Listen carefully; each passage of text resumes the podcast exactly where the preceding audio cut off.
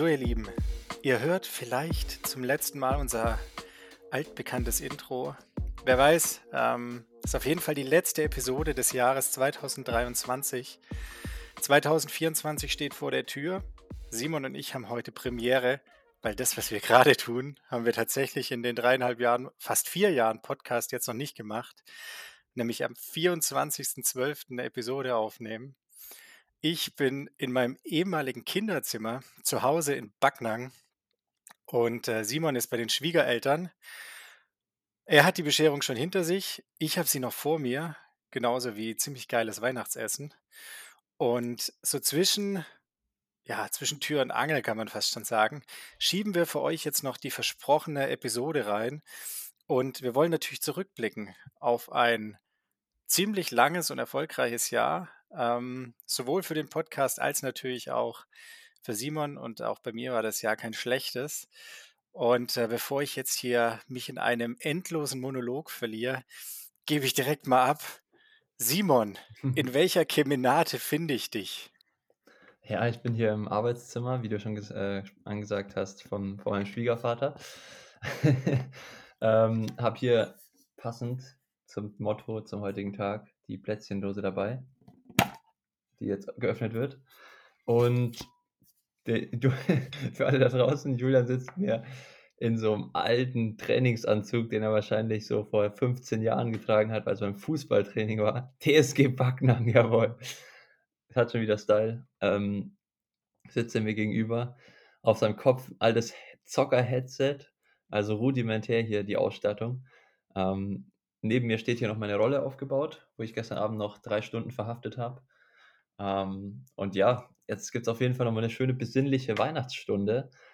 Ähm, wie du gesagt hast, vielleicht ein bisschen Review, was das ganze Jahr passiert ist. Und wir sind euch ja auf jeden Fall auch noch eine Episode schuldig, weil, ja, man muss schon sagen, den Dezember, den haben wir jetzt ein bisschen schleifen lassen. Ähm, wir könnten jetzt hier Ausreden über Ausreden anbringen. Aber ich glaube, generell kann man sagen, es waren Leute krank, es gab Corona, ähm, es gab wenig Zeit einfach viel zu tun und niemand war so richtig zu Hause bei sich und in seiner normalen Routine. Von dem her würde ich sagen, ihr müsst es uns verzeihen da draußen. Wir haben das ganze Jahr abgeliefert. Ähm, keine Sommerpause oder irgendwas. So ein Bullshit gibt es ja hier nicht. Deswegen jetzt hier nochmal äh, eine Episode, um den Dezember zu honorieren und um euch natürlich einen guten Start auch ins neue Jahr zu ermöglichen. Also, äh, let's go.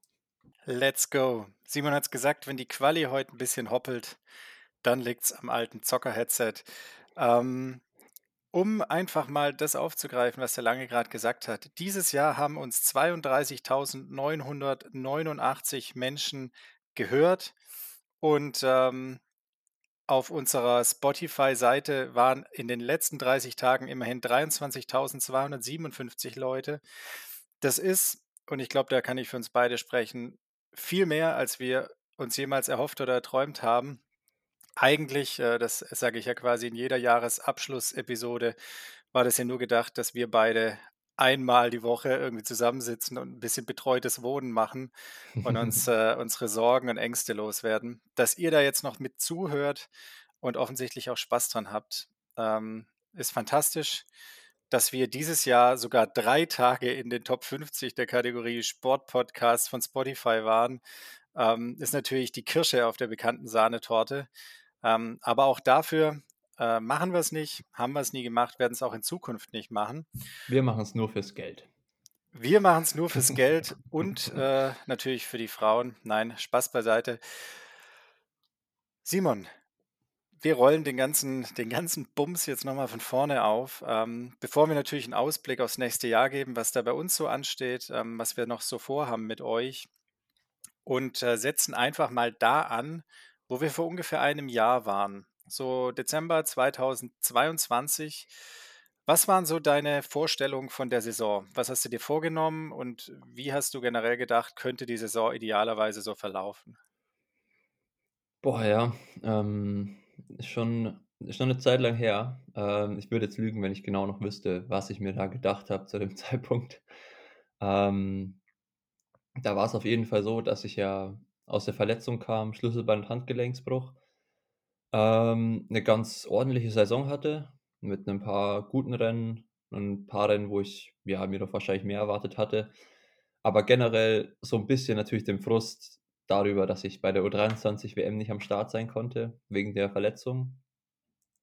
Und ich habe eher so 'n bisschen drauf geguckt, dass ich wieder, ja, bei 100% Gesundheit bin, ähm, und vor allem halt an 'nem Schwimmen, äh, mit dem linken Arm und dem rechten Arm wieder 'n bisschen Power aufbaue, mich da wieder wohlzufühlen. Und im Laufen war's tatsächlich wir waren grade eben war ich mit Michelle laufen Weihnachts-Long-Run sozusagen. Und da habe ich auch mich zurückerinnert und genau vor einem Jahr, ähm beziehungsweise genau vor einem Jahr und einer Woche lag noch Schnee in Nürnberg und die Straßen waren super vereist und es war echt schlecht zu laufen. Und ich glaube, da habe ich mir so 'n bisschen die Achillessehne zerschossen, ähm, und meine meine Tendinitis einge eingefangen, weil da haben wir 'n Long Run gemacht auch und ich bin da die ganze Zeit auf dem Eis weggerutscht und danach hat es angefangen, dass meine Sehne da hinten so 'n bisschen gezogen hat. Ähm, von dem her kann man sich jetzt eigentlich glücklich schätzen, dass das Wetter zumindest es ist zwar immer noch eklig, aber es ist halt nicht vereist und wir können normal trainieren. Ähm, ja, und zu dem Zeitpunkt war's dann so, dass ich eigentlich genau vor einem Jahr 'n bisschen Schmerzen da hinten hatte an der Ferse, dann Schlüsselbein war noch nicht so ganz gut, Handgelenk war noch nicht so ganz gut. Also, so 'n bisschen im Wrack war ich auf jeden Fall. Ähm, und ich habe zwar optimistisch auf die Saison geblickt, aber mir auf jeden Fall keine keine großen also, so 'n Ziel wie U23-Weltmeister hätte ich mir, glaube ich, nicht zugetraut, äh, irgendwie überhaupt zu formulieren. Ja, das war zu dem Zeitpunkt, glaube ich, ähm, auch sehr weit weg. Ich habe auch noch mal so 'n bisschen in den Unterlagen geblättert und ich glaube, man kann sagen, die Saison 2022 war 'ne ziemliche Seuchensaison. Ähm, war ja letztlich auch der Grund, weshalb dann relativ früh klar war: „Egal, was du dieses Jahr so anstellen wirst, ähm, Olympia ist eigentlich vorbei. Also, der Zug ist weg.“ Und als wir letztes Jahr um die Zeit zusammensaßen, da kann ich mich auch noch gut dran erinnern an die an die bekannte Parodontitis, wie du damals gesagt hast, die Paradentinitis.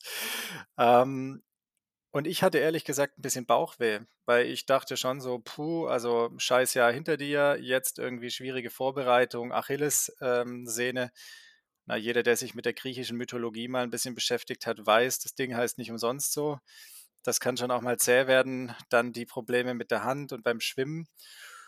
Und wann war denn dann dieses Jahr so der Punkt, wo du gemerkt hast: „Okay, äh, jetzt läuft aber doch mehr zusammen?“ Ja, ich würde auch mal weiter in chronologischer Reihenfolge vorgehen und, ähm, sagen, ich habe dann beschlossen, den Silvesterlauf nicht zu machen. Ähm, das war schon mal 'ne sehr gute Entscheidung. Äh, ich war nämlich im Laufen schon echt fit. Das geht bei mir immer ziemlich schnell, dass ich da so 'n so 'n Grundlevel habe, ähm, wenn ich halt gut durchkomme ohne Verletzung, dass ich dann gleich so 'n Level habe, wo ich mir wo ich mir denke: „So, jetzt jetzt kann ich auf jeden Fall 'n Wettkampf machen und sehe dabei nicht allzu schlecht aus.“ Ähm, das musste ich aber damals auf jeden Fall absagen.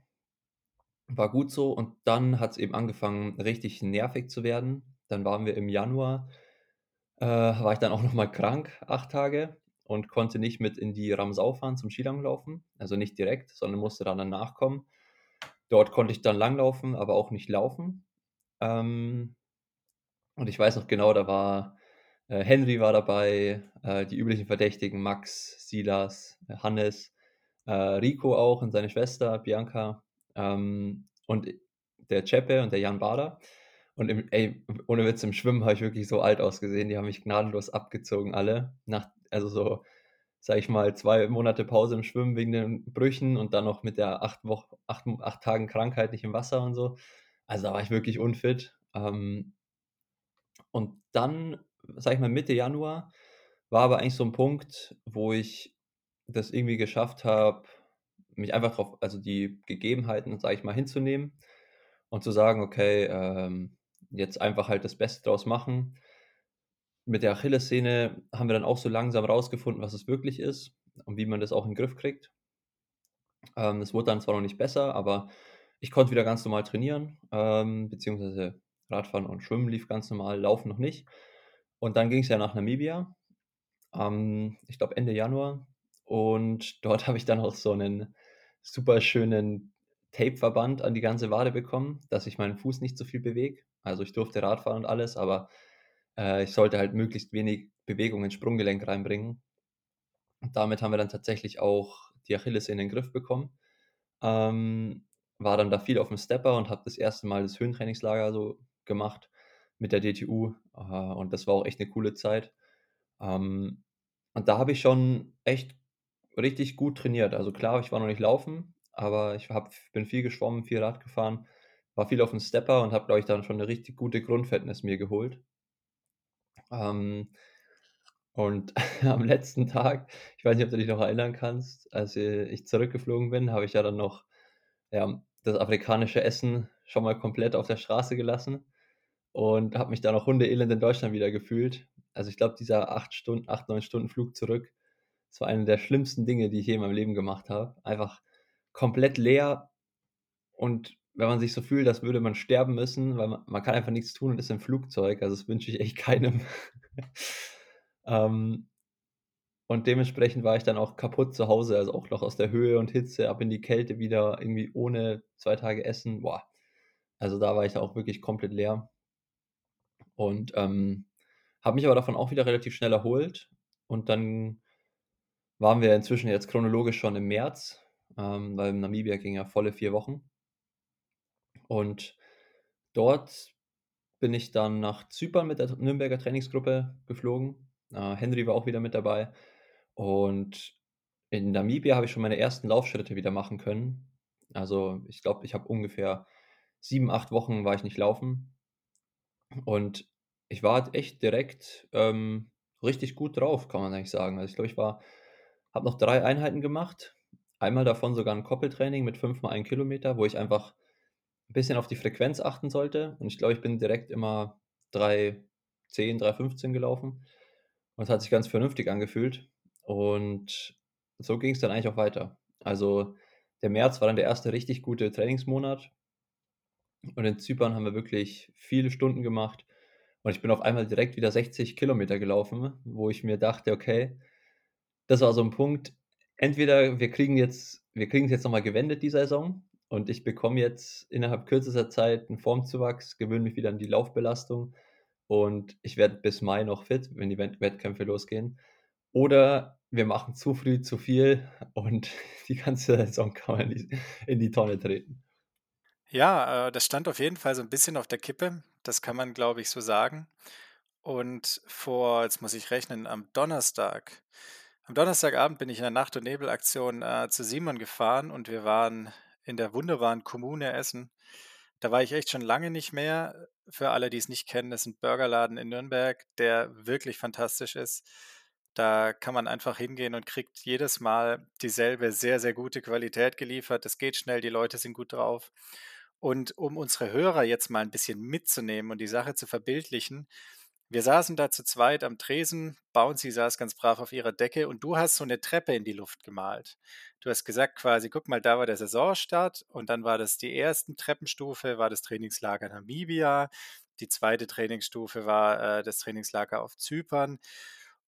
Und dann irgendwo hast du gesagt, okay, hier, das war Platz drei beim European Cup.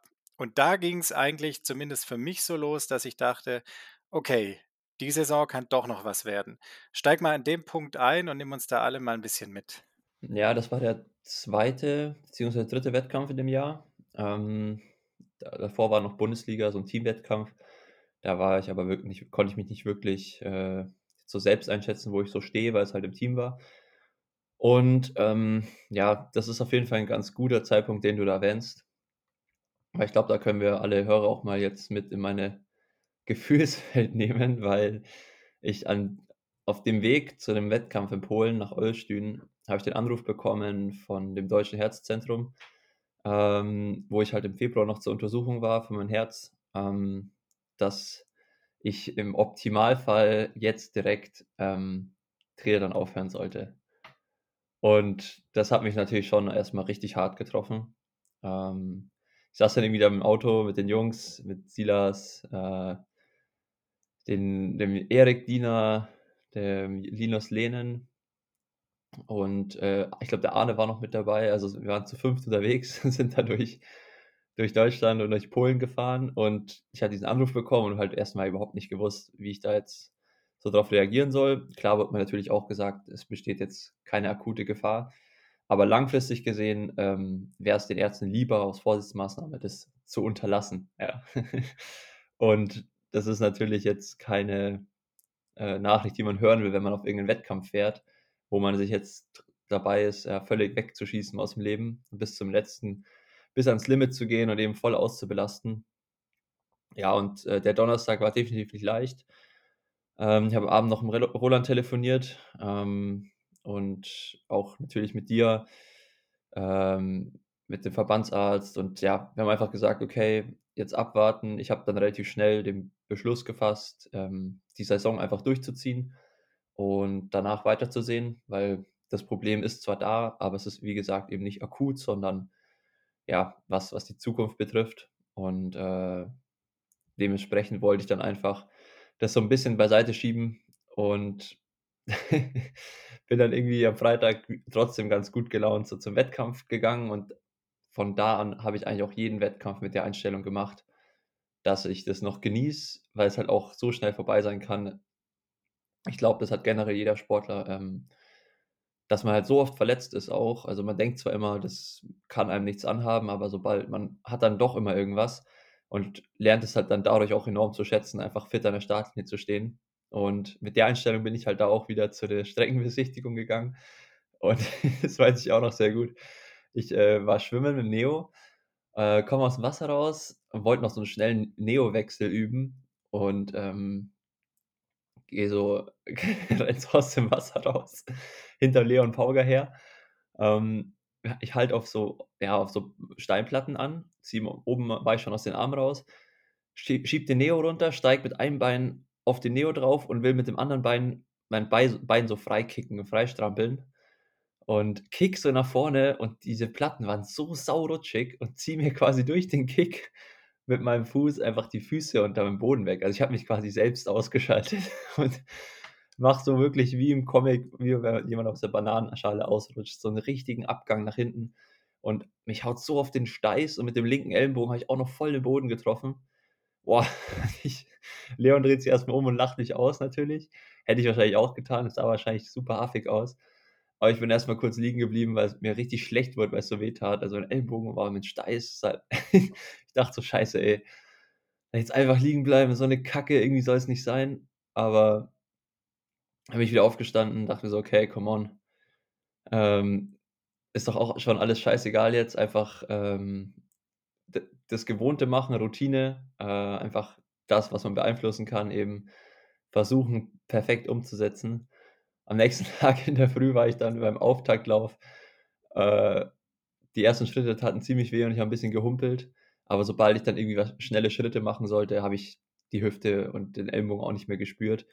Ähm, und das war dann eigentlich alles vergessen. Und auch als ich am Start stand, habe ich dann nie an das Herz gedacht. Also da kann ich vielleicht auch meiner, meiner Psyche einfach danken oder meinem Körper. Da hat es wie halt so eine Art, ja, so Automatismus hat quasi die Abläufe übernommen und ich habe einfach nur gemacht und das Beste gegeben. Und letztendlich bin ich da mit meinem zweiten oder dritten Europacup-Podium rausgegangen, äh, in einem super engen Schlusssprint am Ende. Und der Lauf hat sich so geil angefühlt. Ich dachte, ich hatte richtig Spaß im Rennen und konnte halt wirklich reagieren und agieren und musste nicht nur immer gucken, was machen die Gegner. Und ich bin voll am Limit. Ähm, ja, habe da einen dritten Platz geholt und genau, wie du gesagt hast, hat das alles dann so eine Eigendynamik angenommen. Halt, wie man sagt, so wenn es läuft, dann läuft's. Ähm, den nächsten Europacup habe ich gewonnen, den übernächsten auch. Dann bin ich nach Krakau geflogen, ähm, European Games. War auch ein mega cooles Erlebnis. Bin da Siebter geworden, auch in einem, best, einem der bestbesetztesten Rennen bis dahin wahrscheinlich, was ich gemacht habe. Äh, und auch, wo ich auf einmal in der zweiten Runde beim Laufen mir gedacht habe, so, ja, das Tempo schläft ein bisschen ein, ich gehe mal nach vorne ähm, und das Tempo angezogen habe, wo ich mir halt auch nie gedacht hätte, dass ich mal in die Lage komme, beim Laufen einfach ein Rennen zu kontrollieren. Und es war schon echt, ja, ein richtig geiles Gefühl da. Also da lief dann wirklich einfach auch alles. Das ist ganz spannend, weil du hast jetzt natürlich schon, schon viele Punkte angesprochen, die ich auch nochmal so ein bisschen ankratzen will. Also zum einen, ähm, ich sowieso nicht, aber ich glaube, wir werden auch in Zukunft nicht allzu viel öffentlich machen über den genauen Grund, ähm, weshalb bei Simon da gerade so ein bisschen was in der Schwebe ist. Ähm, er darf natürlich so viel erzählen, wie er möchte, aber ich denke, generell ist es trotzdem besser, ähm, dass das äh, so ein bisschen seine Sache bleibt und ähm, die Details dahinter im Dunklen verschwinden. Ähm, und dann dieser Knackpunkt, wo du gerade meintest in Olsztyn. Ich dachte ehrlich gesagt, oh shit, ich habe mal wieder so einen typischen Anruf bekommen von Simon, ähm, Julian, wie fühlt sich das eigentlich an, wenn der Ellbogen gebrochen ist? Und ich dachte so, hä, Moment, wir haben doch jetzt irgendwie erst gestern telefoniert mit dem Herz. Wie, wie Ellbogen gebrochen, was ist da los? Ne, das war dann gerade die Situation, wo er, wo er meinte, wie er sich auf die, auf die Schnauze gelegt hat. Und ähm, nach dem Rennen dachte ich mir dann aber, okay, also wenn jetzt sowas sein kann, also zum, zum einen so ein Tiefschlag auf mentaler Ebene, dann sage ich jetzt nochmal einen Tiefschlag auf äh, tatsächlich, äh, tatsächlich äh, physischer Ebene und äh, trotzdem reicht es für Platz 3 im Europacup, dann hat das Ganze irgendwas mit dir gemacht. Und äh, ich weiß nicht, ein oder zwei Europacups später, da habe ich zeitgleich mit Mika im Livestream das Rennen geguckt. Und äh, das war dieses Europacup-Rennen, wo man das Gefühl hatte, es kann passieren, was will. Ähm, das machst du sowieso. Und äh, ich glaube, da haben wir auch den Podcast aufgenommen, der dann hieß Europacups durchgespielt, weil man wirklich das Gefühl hatte, okay, ähm, der Sprung war jetzt einfach zu groß, du bist im Moment zu gut ähm, für dieses Niveau. Und das fand ich, äh, das habe ich dir auch schon persönlich gesagt, das fand ich total bemerkenswert, weil ich glaube, ohne da zu übertreiben, dass vier von fünf Leuten, egal was sie tun in ihrem Job, ob es Sportler sind oder ob die einen anderen Beruf haben, wenn die quasi eine Nachricht kriegen, wo es heißt, okay, äh, es kann jetzt sein, dass äh, was immer du tust, du wirst es nicht mehr tun können aus irgendeinem Grund. Ich glaube, vier von fünf fallen einfach ratzfatz in eine Depression. Und ähm, der, der letzte, der fünfte, der kriegt es vielleicht irgendwie gemanagt, aber das, was du gemacht hast, ähm, war ja eher nochmal auch on top. Du hast quasi die mentale Stärke, die du vorher schon hattest und die dich äh, vorher schon immer wieder mal im Rennen an Positionen oder in Ausgangslagen gebracht hat, äh, in die andere nicht kommen, weil sie einfach im Rennen sich nicht so clever verhalten. Das hast du genutzt und ähm, hast da einfach einen wahnsinnigen Killerinstinkt draufgepackt, der dich quasi ja die ganze Saison nicht mehr verlassen hat. Ähm, jetzt mal unter uns, war das wirklich nur dieses, ach komm, ist mir jetzt alles egal oder war da noch irgendwas anderes mit dabei? Ja, ich glaube generell ähm, ist es auch immer übertrieben zu sagen, es ist jetzt so ein Ereignis und dann bist du ein anderer Mensch oder ich sag mal so, ähm, da legst du einen Schalter um und bist im Kopf bereit, Leistung zu zeigen und dann kannst du über dich hinauswachsen. Ich glaube, sowas gibt es schon, aber halt nur sehr begrenzt. Also grundsätzlich, glaube ich, hatte ich auch einfach ein sehr gutes Niveau zu der Zeit. Hm, das Trainingsniveau, das haben viele auf dem Level, also auch im Europacup. Und ich glaube, dann ist halt die Kunst auf dem Level, wo ich jetzt aktuell unterwegs bin, dass man das halt auch einfach abrufen kann und sich im Wettkampf dann vielleicht noch ein bisschen selbst überrascht, weil man halt noch ein bisschen mehr ans Limit gehen kann als die anderen. Äh, also ich sage ganz bewusst ans Limit gehen, weil es gibt ja auch immer so dieses, ja, dann 110% geben und heute einfach noch mehr rausgeholt. Also nee, das, das ist es sicher nicht, aber es ist schon, gibt schon, äh, ja, ich glaube, bestimmte Prozesse im Körper, die halt einfach manchmal besser ablaufen und dann, wenn der Kopf halt quasi noch mit dazu spielt, dass du halt bereit bist, auch wirklich richtig zu leiden. Also ja, klar geht es manchmal leichter als an anderen Tagen, aber wenn du halt ein gewisses Niveau hast, bist du halt schon immer mal dabei, sage ich mal so, im Renngeschehen. Und wenn du dann noch halt klar bist, was du willst und weißt, okay, ähm, was ist nötig, um da jetzt zu gewinnen oder ein gutes Ergebnis zu erzielen und dir da halt richtig weh zu tun und äh, so dieses Leiden, sage ich mal, länger auszuhalten als andere, dann kannst du halt Rennen gewinnen. Und ähm, weil inzwischen, ich sag mal so, dass, dass einer so höher, viel höheres Niveau hat und da mit der Na mit Nasenatmung äh, gewinnt. Ich glaube, die Zeiten sind vorbei. Ähm, jeder, wenn er einen schlechten Tag hat, wird nicht mehr das, das Rennen machen. Und dafür ist halt einfach die Dichte zu hoch.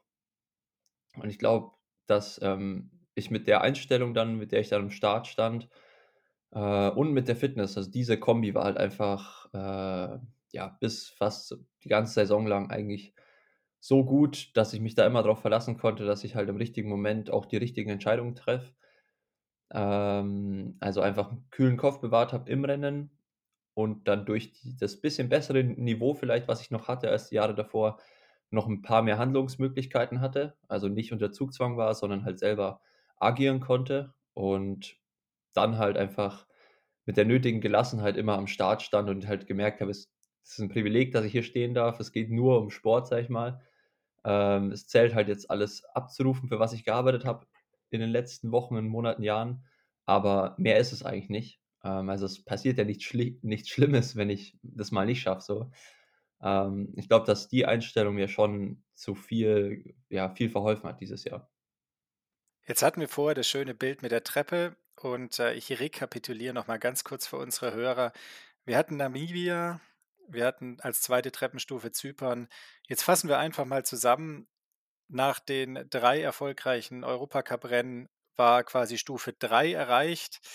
Die größten Erfolge der Saison standen da aber ja noch aus. Äh, nimm uns mal wieder mit und, äh, erzähl 'n bisschen, wie ging's weiter und, ähm, wie hast du dich dann individuell noch mal vorbereitet?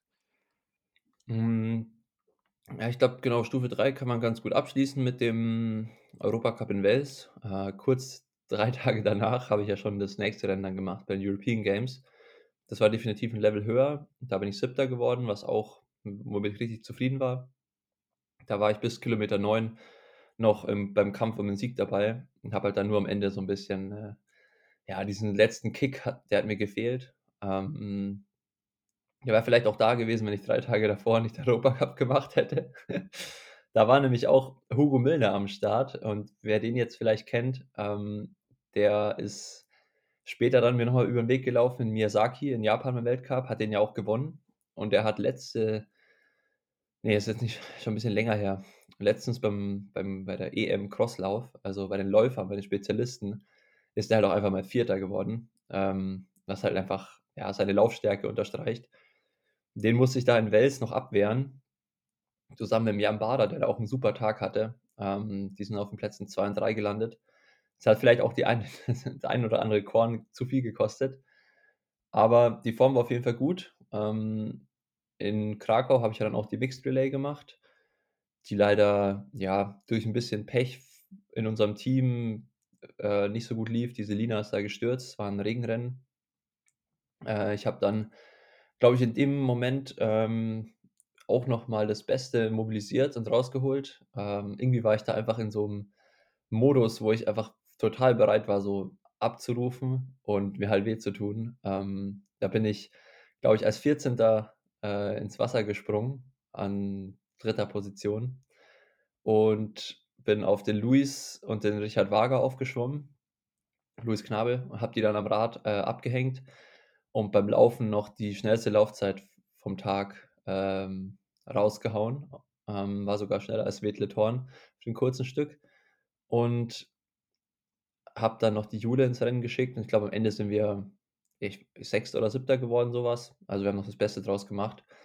War auf jeden Fall auch 'ne c irgendwie 'ne coole Aktion, weil ich ich weiß auch noch, da standen wir halt so am am Start, ähm, ich ich zusammen mit Luis und ja, das deutsche Team ist natürlich bei 'ner Relay schon immer 'n Favoritenteam und die Österreicher sind traditionsgemäß bei den Rennen echt immer richtig schlecht. Also, sorry, wer uns von den Ösis hier hört, aber in der Mixed Relay, ähm, haben die leider noch nie so richtig performt und ich stand dann halt mit Luis da und wir haben uns so unterhalten und er hat gemeint so: „Ja, das das wird eh nix. Ich ich werde sicher als Letzter hier ins Rennen starten“ und so.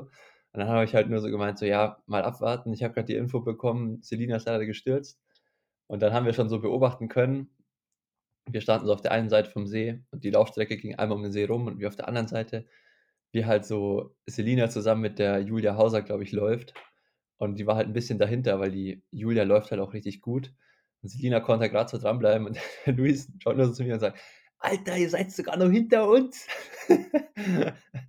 Und irgendwie war das schon so 'ne richtig lockere Stimmung und das Rennen hat dann auch echt Bock gemacht, da einfach so viel aufzuholen, wie ging. Ähm, aber danach ging's dann auch direkt weiter. Ähm, Sonntag bin ich heimgeflogen. Montag eigentlich nur relaxed, glaube ich, die Woche weiß ich noch relativ gut. Und Donnerstag bin ich schon in Düsseldorf gewesen, weil am Freitag dann die Mixed Relay bei der Deutschen anstand, also Deutsche Meisterschaft, Finals in Berlin. Ähm, ich war wieder auf Position 3 für die Neckars Ulmer am Start und habe da auch ein einsames Rennen gemacht, weil natürlich vorne die Buschüttner schon weit weg waren und ich habe noch mein Bestes gegeben, um da aufzuholen. Habe da, glaube ich, auch mit 20, 30 Sekunden Abstand die schnellste Zeit an dem Tag gehabt, ähm, wo, wo ich schon gemerkt habe, okay, die Form ist, ist echt richtig gut. Und am nächsten Tag war ja das Einzelrennen. Und bei einer deutschen Meisterschaft habe ich eigentlich noch nie so richtig ähm, performen können in den letzten Jahren. Äh, in meinem ersten Jahr, wo es die Finals gab, habe ich, so, hab ich mich selbst richtig überrascht und bin äh, Dritter geworden in der U23. Und ich glaube insgesamt Siebter oder Sechster. Da war ich noch Junior. Ähm, aber danach lief es eigentlich in Berlin immer nie so richtig gut für mich. Deswegen habe ich mich auch immer gefreut, dass es dann nach Düsseldorf dieses Jahr ging. Und ja, bei dem Rennen, das war eigentlich auch wieder bezeichnend. Da ist Schwimmen lief nicht ganz glatt, aber am Rad war ich dann vorne mit dabei in der Spitzengruppe. Und beim Laufen habe ich auch nicht die Frische gehabt, um irgendwie am Anfang gleich mit den Jungs vorne mitzuschießen. Aber ich habe mich nicht aus der Ruhe bringen lassen, bin so mein Tempo gel gelaufen, am Anfang noch an Position 4, zusammen mit äh, dem Schombi und dem Johannes Vogel. Und habe mich aber dann in der zweiten Runde absetzen können und vor mir kam der Laserlös immer näher. Also äh, ich habe ihn quasi eingeholt. Und auf der letzten Runde habe ich den, ihn dann sogar abgestellt ähm, und bin noch Dritter geworden. Und das war auf jeden Fall auch ja, so ein Highlight von diesem Jahr, auch wenn es nur die deutschen Meisterschaften waren. Aber es ist natürlich schon prestigeträchtig, wenn man da gegen alle Jungs sich bettelt. Und mit dem dritten Platz war ich da echt richtig zufrieden. Ähm, und bin dann quasi auch mit diesem High direkt nach Hamburg angereist. Also es war alles innerhalb von drei Wochen, diese, diese ganzen Rennen. Ähm, und in Hamburg war ja bekanntlich auch, ja, einfach eine riesen Bühne, mega Zuschauer, geniales Rennen. Äh, ich habe mich direkt im Halbfinale, also in dem, ja, wie hieß denn das? Ich glaube doch, ich glaube Halbfinale, ja. War ja Freitag, waren die Halbfinals. Ähm, habe ich mich auch direkt qualifiziert für Samstag, fürs Finale. Ähm, bin dort bis in die zweite Runde gekommen von drei und dann halt 14. am Ende gewesen. Ja, und dadurch am nächsten Tag halt qualifiziert gewesen für die Staffel und da haben wir die WM-Medaille Gold geholt. Ähm, das ist echt, also richtig gute Erinnerung, wenn ich an die Zeit zurückdenke. Da lief echt alles glatt. Ja, zu der Zeit war nicht nur in Hamburg das Wetter fantastisch, sondern äh, definitiv auch die Stimmung bei allen Leuten gut, äh, die es gut mit dir meinen.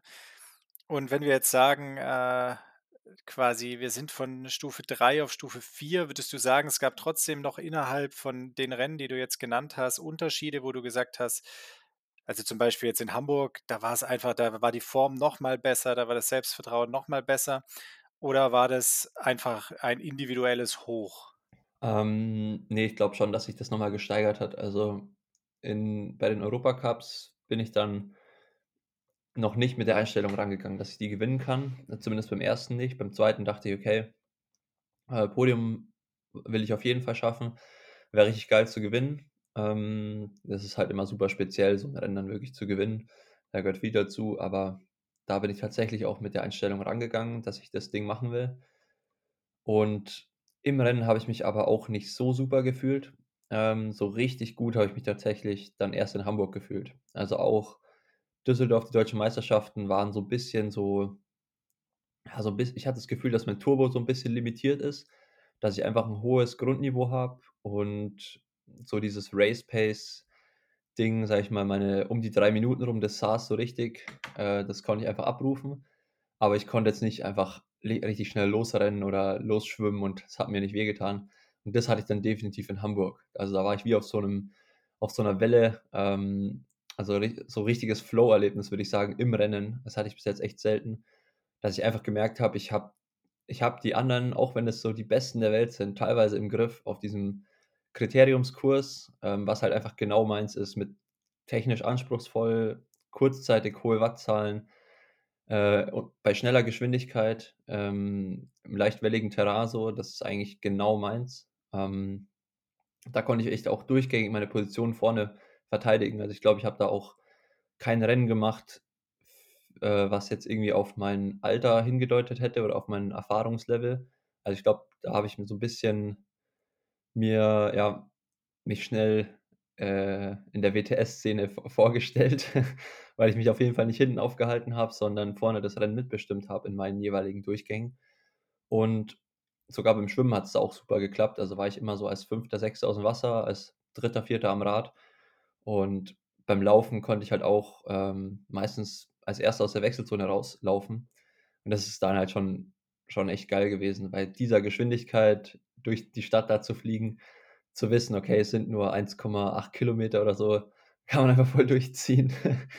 Und, ähm, klar, das das Sonntagsrennen war dann echt so 'ne Art Bonus, also die Mixed Relay. Aber wenn ich wieder auf dieses von dir angesprochene Stufenmodell darauf zurückkommen wollen, ähm, dann war das auf jeden Fall in der auf de in der Phase so das äh, die Höchststufe. Also, so im Rennblock Juli, sage ich mal, war Hamburg dann das Highlight. Super Saiyajin Henseleit. Halten wir fest für den Moment. Äh, leider hat er keine blond gefärbten Haare gehabt, sonst wäre das Bild noch 'n bisschen schöner gewesen. Dann ging's in die 2. Wettkampfhälfte, kann man so sagen. Und es war ja vorher schon klar, es stehen noch 'n paar Leckerbissen an. Ähm, zum einen das Testevent in Paris, dann natürlich die U23 WM und selbstredend auch noch 'n paar Weltcups. Wie war das zu dem Zeitpunkt? Äh, körperlich und, äh, psychisch wahrscheinlich ziemliches Hoch, äh, aber war's dann schwer, die Spannung zu halten oder hast du einfach gedacht: „Komm, ich nehme ich nehme alles mit an Rückenwind, was geht und, äh, gucke einfach von Rennen zu Rennen?“ Hm, ja, ich würde sagen, es ging nach dem Hoch geht's ja auch meistens erst mal wieder runter. Das war da auf jeden Fall auch der Fall. Äh, ich bin Sonntag beim Rennen in in Hamburg aufgewacht und der 1. Schritt aus'm Bett raus hat mir so 'n, äh, Ziehen in der Wade gegeben. Bin ich runtergegangen zum Frühstück und dachte mir halt so: „Ja“ hat sich schon mal besser angefühlt, aber gut, war auch 'ne intensive intensiver Samstag mit 2 Rennen, Freitag das Halbfinale, ähm, einfach muskulär schon einfach 'n bisschen angeschossen. Aber ich habe mir keine großen Gedanken gemacht. Es war jetzt kein Schmerz, der irgendwie unangenehm war, hm, sondern ich dachte wirklich, das ist irgendwie muskulär und wird beim Laufen dann weggehen. Hat sich dann auch bewahrheitet. Ich habe so 'n Auftaktlauf gemacht, um halt auch wirklich sicher zu sein, dass da jetzt nicht irgendwas ist. Ähm, ist ja dann auch schon auch immer großer Druck da, weil die wenn da 'ne Staffel dranhängt, deine Teammitglieder halt, äh, ist es noch mal was anderes, als wenn du halt irgendwie alleine am Start stehst, dann aussteigst. Und jetzt also, stell dir vor, ich wäre in Hamburg dann da irgendwie ausgestiegen, weil ich dann hätte nicht laufen können. Also, da glaube ich, hätte ich einige Feinde gemacht und das hätte ich mir auch nicht verzeihen können. Von dem her war ich einlaufen, alles gut, ähm, hat auch habe auch nix gespürt. Äh, gut, super Rennen gehabt, auch nix gespürt. Aber am nächsten Tag, so in der beim lange Zugreise gehabt, äh, dann nach Hause gegangen und da habe ich's dann irgendwie schon wieder gespürt, wo ich mir dachte: „Okay, ist eigentlich untypisch.“ Äh, so was Muskuläres geht bei mir eigentlich immer super schnell weg. Und auch als ich am nächsten Tag dann mal nichts gemacht habe und am Mittwoch noch mal laufen gegangen bin, war's halt noch da, äh, und dann schon auch eher mit der Intensität, dass ich keine schnellen Schritte machen wollte. Und das ist dann immer so 'n Zeichen, okay, ist schon 3 Tagen 3 Tage jetzt da, wird eher stärker und ich will nicht so richtig drauf belasten. Da muss man eigentlich immer hellhörig werden. Habe ich direkt auch so 'n bisschen rumgetastet und halt auch wirklich durch Druck am Knochen, am Fibulaköpfchen den Schmerz triggern können. Da wusste ich eigentlich schon direkt: „Okay, Kacke, das ist mindestens mal 'n Ödem.“ Ähm, habe mir 'n MRT-Termin geholt und der hat eigentlich auch nur das bestätigt, was ich schon befürchtet habe. Und zwar eben an dem Ansatz Fibulaköpfchen, da wo die ganzen Muskeln ansetzen vom vom Oberschenkel, aber auch eben nach unten hin, ähm, war so 'ne Wassereinlagerung erkennbar. Äh, zum Glück kein Überlastungsbruch oder irgendwas, aber halt doch einfach 'ne Verletzung. Und das war natürlich dann schon 'nen ja, 'nen Bummer, ähm, der mich so wieder 'n bisschen in die Realität geholt hat, dass ich wohl doch nicht so unkaputtbar bin, ähm, und die ganzen Rennen, die ich jetzt davor aufgezählt habe, wahrscheinlich auch einfach mal mindestens 2 zu viel waren, vor allem in dieser Renngeschwindigkeit, wie man sie eben in Hamburg hatte. Das ist halt auch nicht typisch, dass man da 3 Tage hintereinander immer wieder schnell vom Rad absteigt, dann irgendwie in 2:45 da, ähm, den Fischmarkt runterbrettert. Ähm, von dem her, ja, war ich da eigentlich überhaupt nicht jetzt irgendwie so verzweifelt, so: „Scheiße, ich kann doch einfach keine Laufempfänge machen, äh, das wird nix“, sondern irgendwie war ich dann auch beruhigt und dachte mir: „Okay, war doch einfach 'n bisschen zu viel.“ Und diese Laufgeschwindigkeiten waren einfach mechanisch 'ne Überlastung, also ich nicht durch den die Stoßbelastung kam dieses Ödem, sondern halt durch den Zug von der Muskulatur. Ähm, das da habe ich mich irgendwie selbst so 'n bisschen beruhigt, dass es jetzt nicht wieder so 'ne Verletzung ist, wie ich sie schon öfter hatte, sondern dass es halt auch noch was anderes gibt, einfach, ja, bisschen zu viel zu schnell gewollt.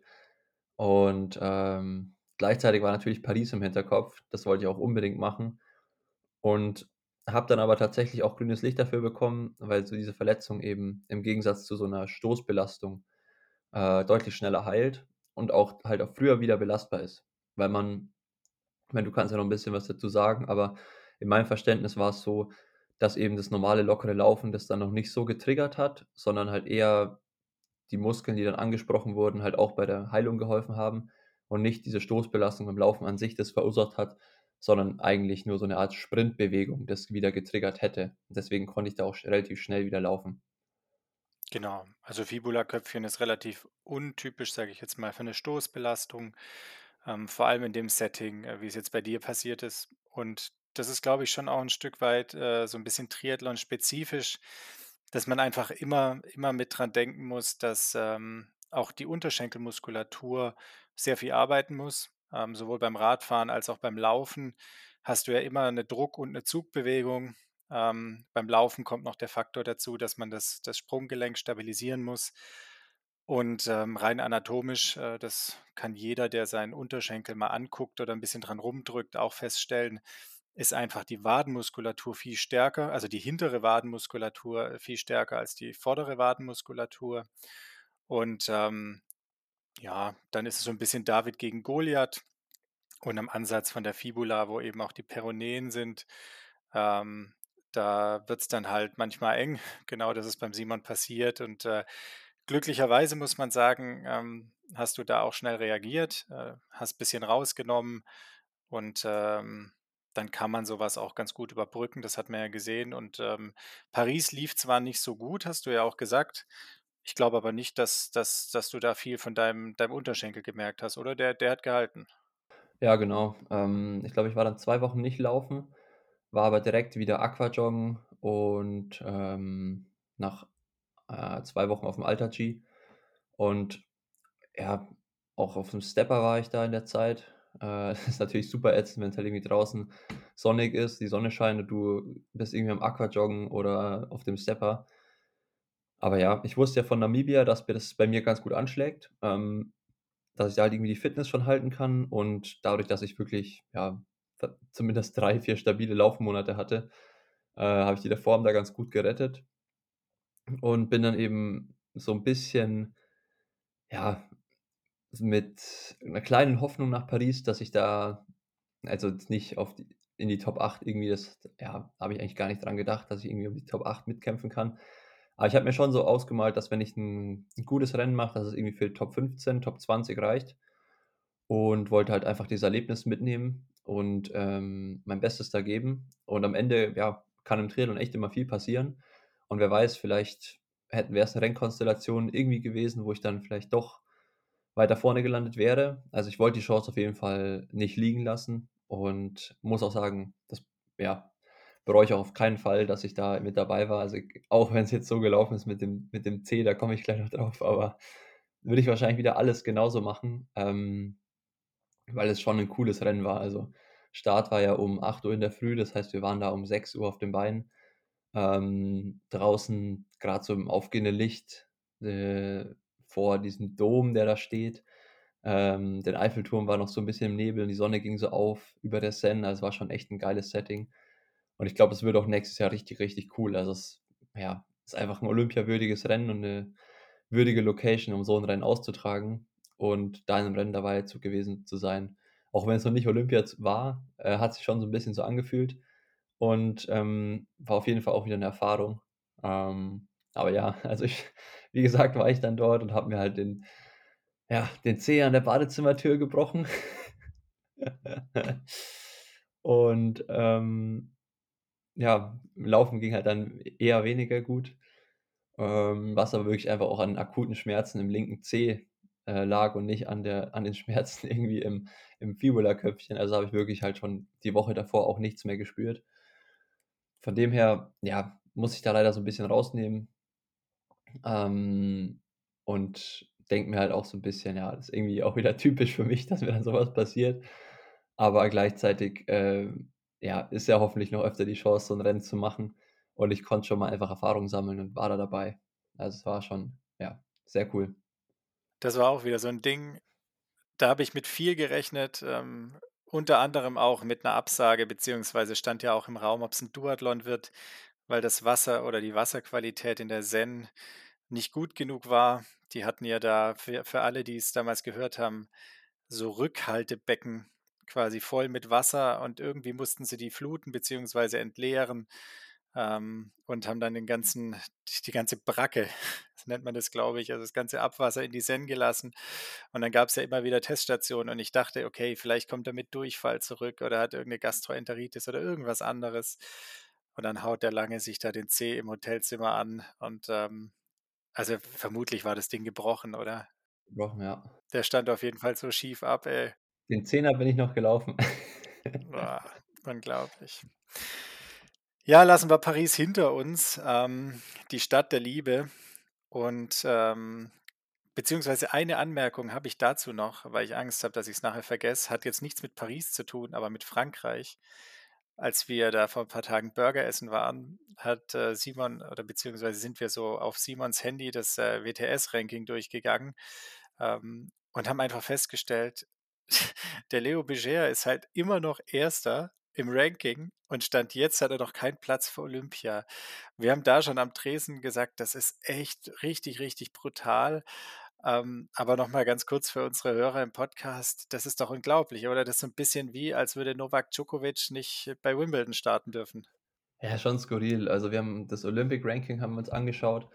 Ähm, das führt Leo Bergère an und der war halt auch bei den wichtigsten Rennen dieses Jahr immer einfach in der Entscheidung um den Sieg mit dabei. Also, ähm, Paris war Alexis halt so 'n bisschen vorne weg, aber auch da war der Leo halt direkt dahinter und hat wirklich nur am Ende immer weil der der hat halt leider nicht so diesen Punch, den die anderen Jungs da vorne noch haben. Also, der kann einfach dieses 2,50, 2,55er Tempo, was die halt da laufen auf den Zehner, das kann der mitlaufen. Aber am Ende ist dann so 'n Vasco Vilaça oder, äh, Dorian Cornie oder halt auch wie in Pontevedra Tim, ähm, einfach noch stärker. Und er hat jedes Mal diesen dieses Podium, was was einfach gefordert ist für die Franzosen intern, damit sie für Olympia nominiert werden, hat er einfach immer so knapp verpasst, ähm, dass es mir schon richtig leid tut. Und Stand jetzt ist halt auch Vincent Luis noch nicht qualifiziert für Paris und Pierre Lecor und Dorian Cornie sind's. Und es geht halt eben um diesen 3. Platz und der wird zwischen Leo und Vince entschieden und das ist halt auch einfach krass, dass einer davon daheim bleiben wird. Ähm, aber da sieht man halt einfach, wie hoch das Niveau ist und wie speziell auch dieses Thema Olympia ist. Also, es ist ja in jeder Nation, wo es mehr als 3 gute Leute gibt ähm, das ist ja eigentlich bei uns nicht anders. Also, von der allein vom von der Leistung her hätten's ja viel mehr Leute als 3 Deutsche verdient, jetzt irgendwie bei Olympia am Start zu stehen. Aber da muss halt einfach so viel passen und du musst im richtigen Rennen, äh, ja, die richtige Position haben und im im Ranking halt auch 'ne gewisse Position. Also, da gehört so viel dazu, dass du an diesem einen Tag überhaupt an der Startlinie stehst, dass es das halt auch so dieser Reiz von Olympia ist. Also, ich weiß gar nicht so richtig, was ich dazu sagen soll. Ich finde es einfach auch wahnsinnig krass. Ähm, vielleicht muss Simon Westermann Angst haben und der Typ wird doch noch Schweizer. Weiß ja nicht, wie schnell das mit'm Einbürgern geht. Lass uns 'n Sprung machen, ähm, einfach nur, um's auch nicht zu zäh zu gestalten. Dein meiner Meinung nach größter Saisonerfolg stand zu dem Zeitpunkt ja aber immer noch aus und, ähm, der war für mich zumindest die U23-WM. Und es war doppelt speziell, weil im im Vorhinein war ja schon klar, es wird dein oder es ist dein letztes U23-Jahr. Ähm, die Chance kriegst du nicht wieder. Und, ähm, die Formkurve war ja zu dem Zeitpunkt auch noch so, dass man sagen konnte: „Okay, äh, du wirst sicherlich da vorne mitspielen.“ Andersrum war ich aber überrascht, dass du vor dem Rennen gesagt hast: „Also, ne, ich bin eigentlich hier, um's zu gewinnen.“ Und, äh, für alle, die dich kennen, ähm, war das schon eine Aussage, die tätigst du nicht so oft. Ja, ähm, da musste man mich tatsächlich auch nicht so drauf triggern, dass ich die tätige. Ähm, da habe ich einfach so überlegt: „Okay, mit was wäre ich happy oder was sind meine Ziele jetzt und wie ist die Ausgangslage?“ Und ich dachte mir so: „Okay, eigentlich habe ich alle, die da jetzt am Start sind habe ich schon mal geschlagen.“ Ähm, nicht alle auf einmal so in der Art, aber in der Theorie ist es auf jeden Fall möglich. Und auch so von dem Standing, sage ich mal, wie ich international davor performt habe, war ich eigentlich schon einer an der Startlinie, der die meiste Erfahrung hatte. Und zudem dann, glaube ich, schon auch die anderen so 'n bisschen aufgeschaut haben, die am Start waren und die hatten bestimmt auch Respekt vor mir am Anfang. Ähm, es gab so 'n paar Jungs, die waren so 'n bisschen ja, wo man nicht so richtig wusste, so 'n so 'n Daniel Dixon oder so, der der haut halt manchmal richtig einen raus, ähm, aber letzte Saison hat das irgendwie nie so richtig gezeigt. Der war davor aber auch schon halt echt auch richtig gut und hat mich auch schon richtig mal einmal deklassiert. Da wei weiß ich noch, Catera 2022, da war der aufm Podium in seinem 1. Jahr U23, ähm, also richtig jung, so 'n Podium direkt im 1. Europacup. Und ich bin irgendwie viert Vierzigster oder so geworden und da dachte ich mir schon so: „Alter, was für 'n krasser Typ.“ Der kann einfach schwimmen, Radfahren, laufen, richtig gut, ist 2 Jahre jünger. Ähm, wie wie wie wie gut kann der noch werden so ungefähr? Aber der hat's halt dieses Jahr nicht hingebracht. Und von der Sorte gab's halt noch 1, 2 andere. Aber ich wusste auch, dass ich halt in St. Moritz davor im im Höhentrainingslager richtig gut trainiert habe. Ähm, die Form war so, ja, eig eigentlich auch aufm aufsteigenden Ast. Also, ich habe mich immer besser gefühlt von Tag zu Tag. Ähm, habe ja dann aus dem Höhentrainingslager in St. Moritz raus noch den Weltcup in Karlsbad gemacht, wo ich Fünfter geworden bin, was bis dahin eigentlich auch, ähm, so mein bestes Ergebnis auf dem Level war.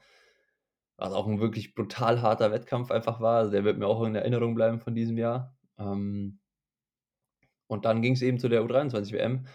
Und die 2 Hauptkonkurrenten, die ich halt so im Kopf hatte, waren dann einfach der Yannis Seguin, ähm, Franzose natürlich, was sonst, der allerdings untypisch für 'n Franzosen 'ne Schwäche im Schwimmen hat.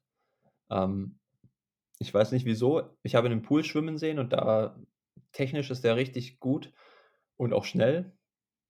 Aber im Freiwasser hat er irgendwie so 'n bisschen seine Probleme, das umzusetzen. Und, äh, da haben wir halt uns vorher 'nen Plan gemacht, einfach den dort loszuwerden.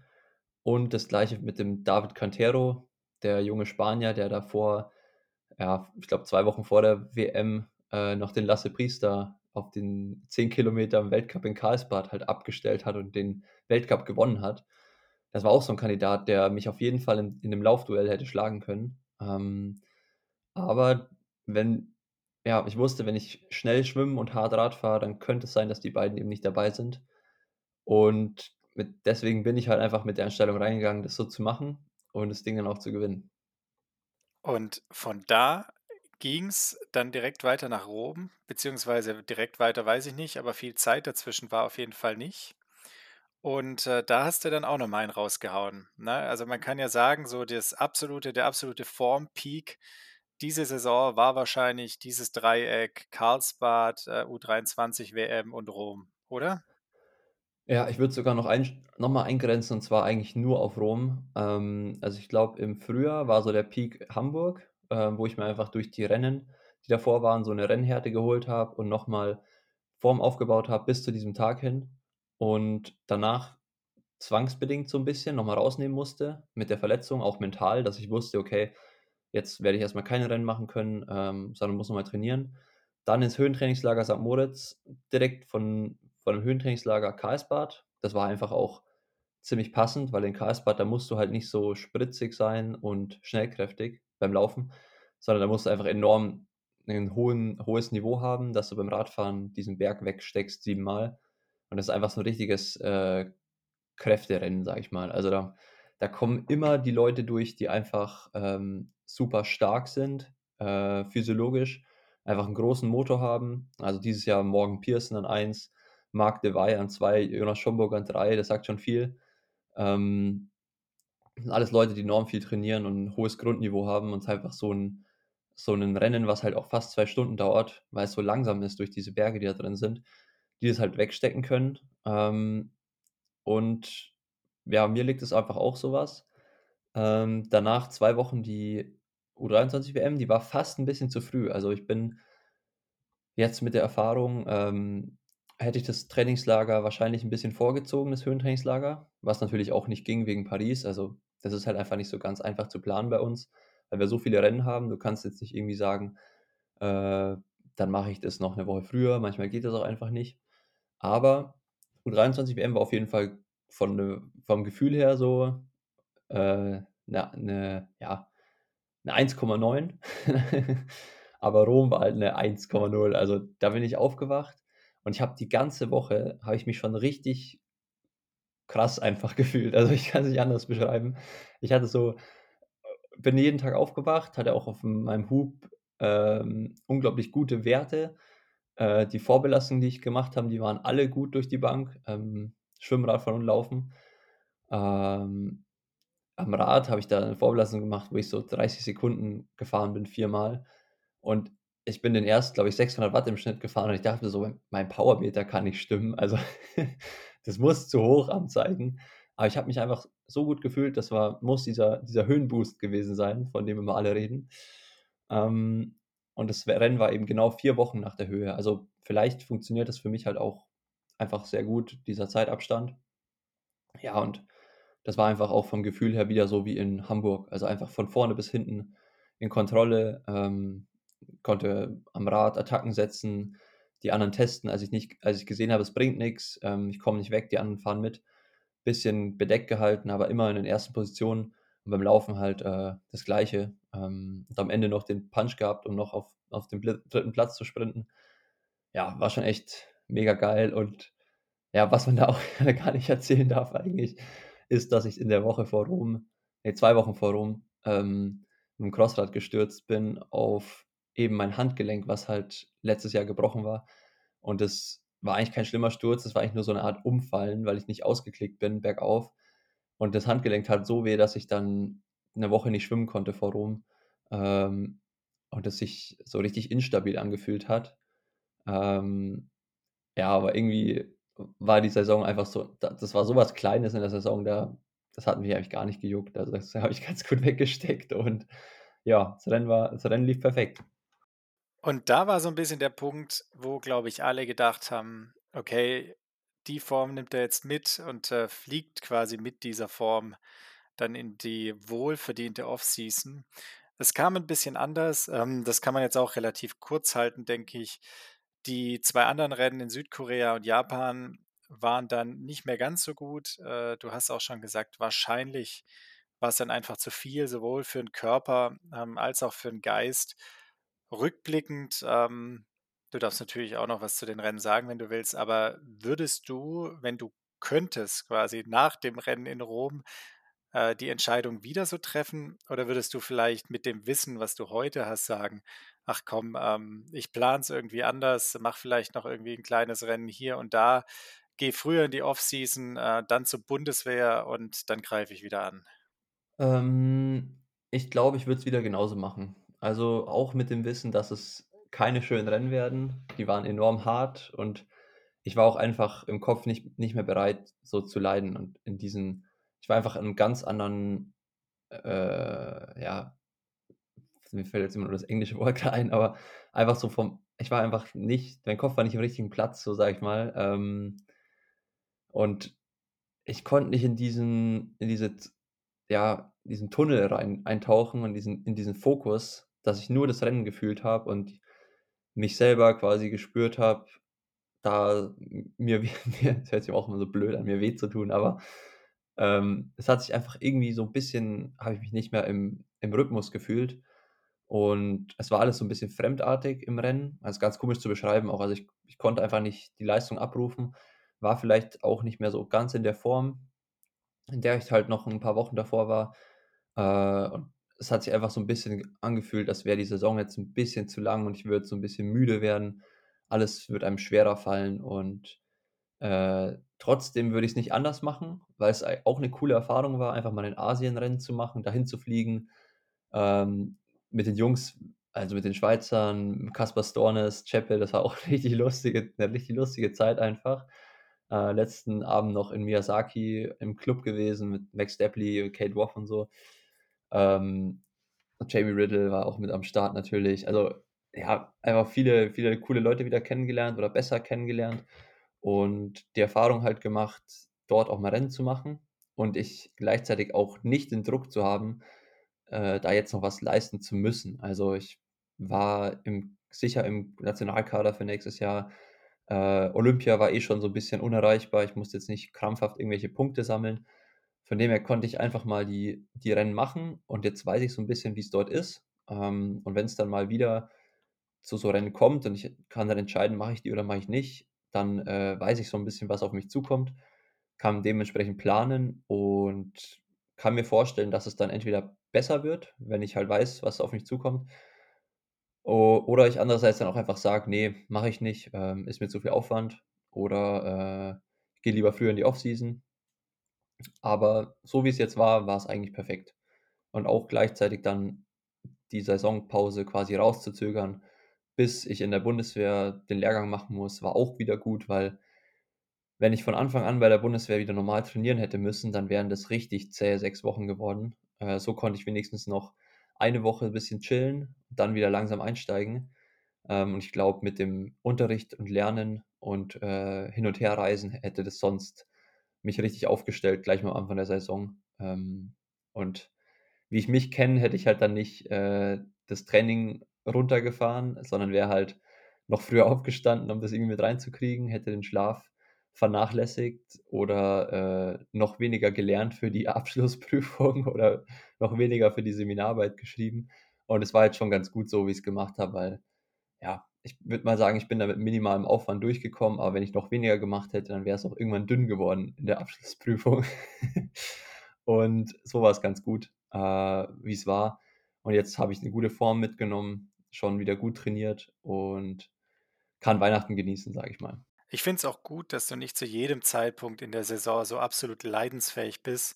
Ähm, das schützt dich zumindest davor, dass du mal 7 oder 800 Zigaretten an 'nem Tag rauchen wirst. Ähm, das, äh, ist auf jeden Fall sympathisch. Und, ähm, ich würde sagen, damit machen wir einfach auf die Saison 'n Deckel drauf. Und ich habe aber natürlich noch 1, 2 Fragen, so lang machen wir nicht mehr. Äh, meine Familie, möchte gleich zu Abend essen und du musst sicherlich auch wieder zu deiner. Deshalb, ähm, habe ich nur noch 2, 3 Sachen. Zum einen, das haben wir ja auch schon 'n bisschen angesprochen, ich hatte das tatsächlich aber hier auch auf meinem Zettel schon vorab. Wenn man jetzt einfach mal sagt, äh, der perfekte Triathlet besteht aus 3 Bestandteilen, nämlich symbolisch VO2 Max, ähm, der aktuellen Form und der psychischen Leidensfähigkeit beziehungsweise mentalen Stärke, das darfst du nennen, wie du möchtest. Wie würdest du sagen, äh, ist idealerweise das Verhältnis zwischen diesen 3 Faktoren? Was zählt wie viel rein an so 'nem idealen Renntag? Boah, ja, ich weiß jetzt nicht, ob ob man das so sagen kann mit der VO2 Max. Also, ich würde einmal ähm, ich würde es vielleicht sagen, Physis, da kannst du quasi alle Parameter mit reinnehmen. VO2 Max, Schwelle, Laktatbildungsrate, Ökonomie. Ähm, dann was habe ich mir jetzt grad Schlaues überlegt? Psyche, genau, wie du schon gesagt hast. Und vielleicht noch so 'n bisschen Taktik. Also, könnte man vielleicht auch zur Psyche zählen, aber ich würde es trotzdem mal extra machen. Also Was mit der Form? Die Form machst du auch in die in die In die rein? Ja, Form ist ja eigentlich dann alles zusammen. Also, das gesamte Zusammenspiel ergibt ja dann eigentlich deine Form. Also, wie kannst du das Rennen lesen, äh, Renntaktik, ähm, Rennschl Schlauheit, sage ich mal. Ich meinte das 'n bisschen anders. Ähm, ich meinte quasi mit mit der VO2 Max jetzt ganz klassisch als Motor die individuellen Voraussetzungen, die jemand mitbringt. Also, quasi auch jemand, der völlig untrainiert ist. Ähm, wenn du jetzt 10 Untrainierte nimmst, äh, das hatten wir ja auch 'n bisschen so beim Burgeressen, dann wird's einfach Leute geben, ähm, die können mit Training mal zu Olympia kommen und es gibt andere, die können sich auf 'n Kopf stellen und werden's nie schaffen. Also, Deren Talent. Motor Talent vielleicht. dann nennen wir's lieber Talent. Okay, dann sagen wir Okay. quasi Talent, äh, dann, äh, die Form mit allem, was dazugehört, die die die die Physis, die eben am Renntag da ist und der Kopf. Machen Okay. wir's nicht zu kompliziert, nehmen wir die Ja. 3 Bauklötze. Gut, in Talent zählt ja auch wieder so was wie Taktik und so rein. Da können wir das ja auch wieder reinlegen. Ähm, ja, also ich würde sagen, ähm, Talent ist ja gut, jetzt haben wir 3 Teile. Wenn wir das jetzt prozentual einteilen müssen, würde ich mal sagen, der Kopf macht so ja, ich würde sogar fast ganz einfach a das dreiteilen, wenn's bei 100% sind. Ich würde es alles allen 3 Teilen gleich viel Gewicht geben. Also, du du kannst nicht, äh, erfolgreich sein, wenn du kein Talent hast, ähm, weil dann kommst du gar nicht erst in diese in diese Schiene rein, wo du halt dann den Support irgendwann bekommst, ähm, so viel die Infrastruktur hast, also die ganzen Re Ressourcen dann halt bekommst. Ähm, du musst 'n gewisses Talent haben, um halt in der Jugend auch schon erfolgreich zu sein. Und wenn du in der Jugend kein Talent hast und nur diese Physis mitbringst, sage ich mal, dieses schon dieses Training gemacht hast, dann wirst du irgendwann in der U23 scheitern, weil dann die anderen, die mit Talent in der früher erfolgreich waren, dann noch die Arbeit dazu stecken und dann ist derjenige wahrscheinlich wieder unterlegen. Von dem her würde ich sagen, du musst alles 3 ungefähr gleich mitbringen. Vor allem eben dann die Psyche, ähm, die würde ich dann eher auf den Teil legen, wo es dann Richtung Profisport geht. Äh, im Jugendbereich kommst du wahrscheinlich noch mit Talent. Und, ähm, also ja, ich würde sagen, noch mal einfacher gesagt, je älter du wirst, desto mehr verschiebt sich das zu Lasten von Arbeit und Kopf. Und je jünger du bist, desto desto mehr kannst du über Talent machen. Ähm, und je wichtiger je älter du wirst, desto desto wichtiger wird dann einfach, dass du halt die Arbeit gemacht hast, die das Training gemacht hast, ähm, dass dein Kopf in der richtigen im richtigen Modus ist, am richtigen Platz, ähm, dass du weißt, was auf dich zukommt, dass du deine Möglichkeiten, die du hast, auch richtig einschätzen kannst und bewerten kannst. Also, dass du dich nicht überschätzt, sondern dass du dich gut paced, ähm, dein quasi dein Rennen richtig einteilst und aber auch mit dem Druck eben klarkommst, der von außen herrscht, den du selber an dich stellst. Also ja, äh, das so würde ich's einfach mal einordnen. Das finde ich 'ne sehr schöne Einordnung. Ich bin mir sicher, je nachdem, wen man fragt, wird man unterschiedliche Ergebnisse kriegen. Also 'n Christian Blumenfeld wird das sicherlich 'n bisschen anders be beantworten, denke ich. Ähm, wenn du oder wenn wir uns heute in einem Jahr wieder hier unterhalten und, ähm, die Frage könnte dir bekannt vorkommen, weil die habe ich Mika auch gestellt. Was möchtest du dann besser können als heute? Hätte ich mich mal echt drauf vorbereiten können, dass die auch auf mich zukommt. Ähm ja. Was möchte ich dann besser können als heute? Also, ich habe ähm, mir insgesamt gesagt, dass ich so ja, ich bin so 'n Typ, der tut relativ schnell alles immer runterspielen oder so versuchen einzuordnen also, zu verstehen, einzuordnen und abzuhaken und dann wieder sein Ding zu machen. Aber ich glaube, ich gebe so meinen Emotionen und Gefühlen immer relativ wenig Platz, dass sie sich mal dass sie mal durchbrechen können und sich entfalten können. Und vielleicht, wenn ich das mehr mache, kann ich auch an der einen oder anderen Stelle noch bisschen mehr so gute Rennen auch genießen und vielleicht dann auch mehr Kraft rausziehen aus gewissen Dingen. Ähm, gleichzeitig ist natürlich so 'n also, schütze ich mich damit natürlich selber auch, dass mich andere Dinge negative Dinge zu sehr runterziehen. Ähm, also, ich glaube, da bin ich extrem gut drin, dass mich so was nur kurzzeitig nervt und das aber dann relativ schnell mir wieder egal wird. Ähm, so ist es aber halt auch mit positiven Dingen, die ich dann irgendwie erreiche oder die mir passieren, dass die äh, dass ich da lieber richtig froh drüber bin, aber dass ich die auch relativ kurz nur genieße. Also, ich würde mal sagen, dass ich das dass ich da versuche, dran zu arbeiten, dem mehr Raum zu geben und, äh, ja, den Gefühlen 'n bisschen mehr Platz zu geben. Und jetzt 'ne ganz offene Frage, ohne jedes Zeitfenster. Worauf freust du dich im Moment am meisten? Ähm, einfach also, da muss das muss ich jetzt natürlich 'n bisschen einschränken, weil ich habe noch keine Rückmeldung vom Herzzentrum äh, vom Herzspezialisten, wie's weitergeht. Äh, das heißt, da hänge ich grad noch so 'n bisschen in der Schwebe. Ähm, also, ich werde jetzt nicht nächstes Jahr abrupt meinen Leistungssport beenden müssen. Da so ist es nicht. Aber einfach, wie die Zukunftsperspektive ist. Da bin ich so ein bisschen in der Schwebe. Ähm, und ich freue mich so richtig drauf, wenn da ein Ergebnis kommt, das hoffentlich positiv ist. Und dann habe ich so richtig Bock auf die Saison, weil ich einfach ähm, schon richtig einen guten Plan habe, äh, bestimmte Rennen schon ins Auge gefasst habe, ähm, eigentlich relativ sicher weiß, welche Rennen kann ich machen. Weil in der Situation war ich noch nie, dass ich einfach weiß, ich bin fünftbester Deutscher in. Ich da kann jedes WTS machen, wenn ich will. Ähm, ich werde die eine oder andere Mitteldistanz machen, einfach mich da auch was Neues da freue ich mich halt auch schon drauf, einfach so mal was Neues auszuprobieren. Das auch gut vorzubereiten, mit meinem Partner da zusammenzuarbeiten. Ähm, und ja, einfach den gesamten Prozess, also auf den gesamten Prozess, wenn das alles gut aussieht, äh, freue ich mich darauf, ja.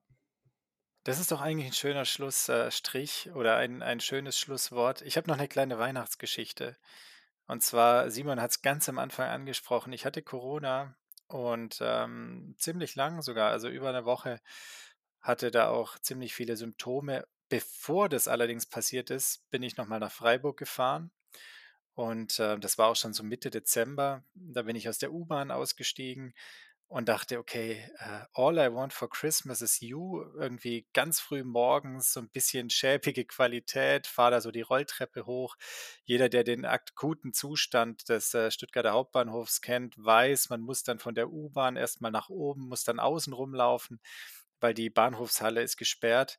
Und ich drehe mich so um und gucke, wo kommt dieses Geräusch her. Und dann sehe ich so einen Typen, der so ein bisschen verloddert aussah, mit einer Dose Bier, ganz lässig an so einer Litfaßsäule lehnend im U-Bahn-Bereich.